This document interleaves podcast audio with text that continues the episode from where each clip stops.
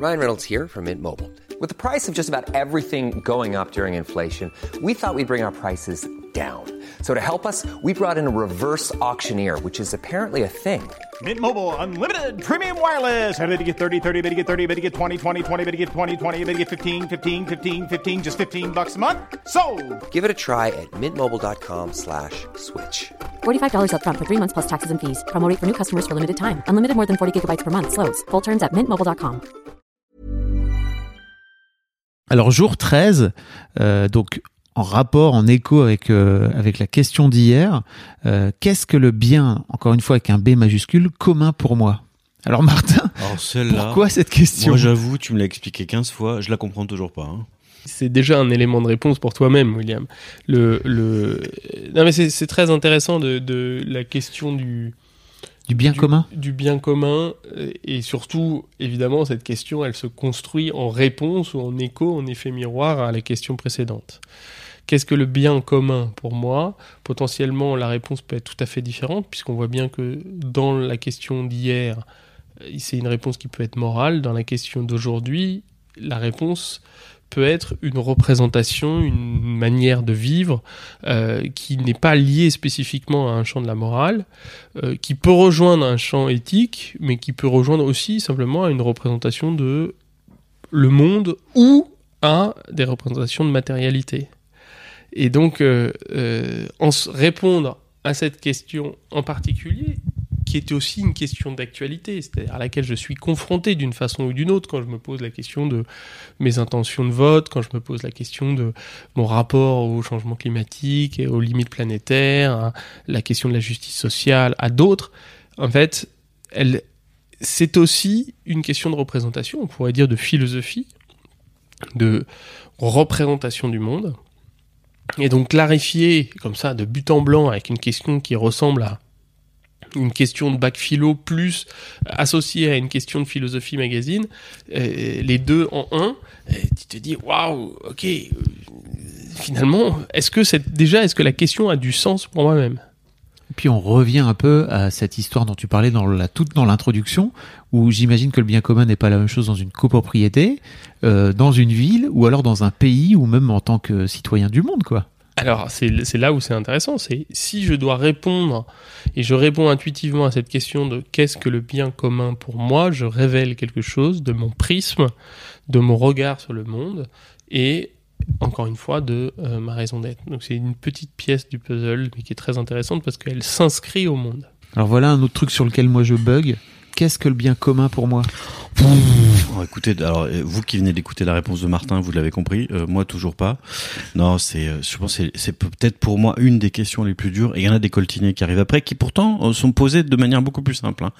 Euh, le, le bien commun pour moi, je pense que le bien commun pour moi, ça va être très bateau, mais c'est c'est euh, c'est le problème écologique. Quoi. Le bien commun pour moi, bah, c'est la nature qu'on est en train de souiller, qu'on est en train de d'abîmer. Et quand je vois tout le plastique que je trouve sur les plages en pestant contre les autres, alors que je suis moi-même, comme tout le monde, en train d'acheter du plastique Bien tous sûr. les jours. Euh, voilà, ça me, ça me consterne. euh, L'emballage unique me consterne. Le bien pour moi, le bien commun pour moi, il y a, il y a ça. Puis je pense qu'il y a un autre bien commun qui est quand même euh, bah, les, les, les générations euh, qui nous suivent. Donc qu'est-ce qu'on en fait? Qu'est-ce qu'on leur promet? Il paraît que leur espérance de vie est, est moins bonne que la nôtre. Donc voilà, le, le bien commun qu'on a tous, bah, c'est les enfants qui arrivent. Qu'est-ce qu'on qu'est-ce qu'on leur livre? Qu'est-ce qu'on leur reste? Qu'est-ce qu'on leur laisse Pardon? Et toi alors, le, elle est, elle est compliquée hein, cette Pré- question. Précisons avant ça que c'est Voyager. Le, Oui, il s'est trompé, Martin. C'est pas Pionnier. Voilà. C'était Voyager. C'était pas. Pionnier. Pour une fois que je peux euh, reprendre Martin sur quelque chose, je ne m'en lasse pas. Écoute, le bien commun pour moi, ça a vraiment effectivement évolué avec euh, l'idée, euh, enfin, en tout cas, l'idée que j'en ai a évolué depuis que j'ai des enfants, euh, parce que pour moi, le fait d'avoir des enfants te change totalement la perspective, en fait. C'est-à-dire que il y a à la fois ce truc de, ok, faut, faut, faut quand même vivre sa vie, tu vois, et vivre sa vie dans l'époque dans laquelle on est, dans, dans l'époque avec le progrès avec lequel on est, etc. sans pour autant venir euh, projeter des peurs euh, éco, euh, euh, d'éco-anxiété, etc. qui sont fortes. Et euh, alors certes, tout nous montre que les, les trucs sont plutôt au rouge. En tout cas, ça, ça, ça, va partir en couille peut-être même plus vite que qu'on l'imagine. Euh, mais j'ai aussi ce truc, tu vois, de me dire, mais en fait, nos enfants s'adapteront.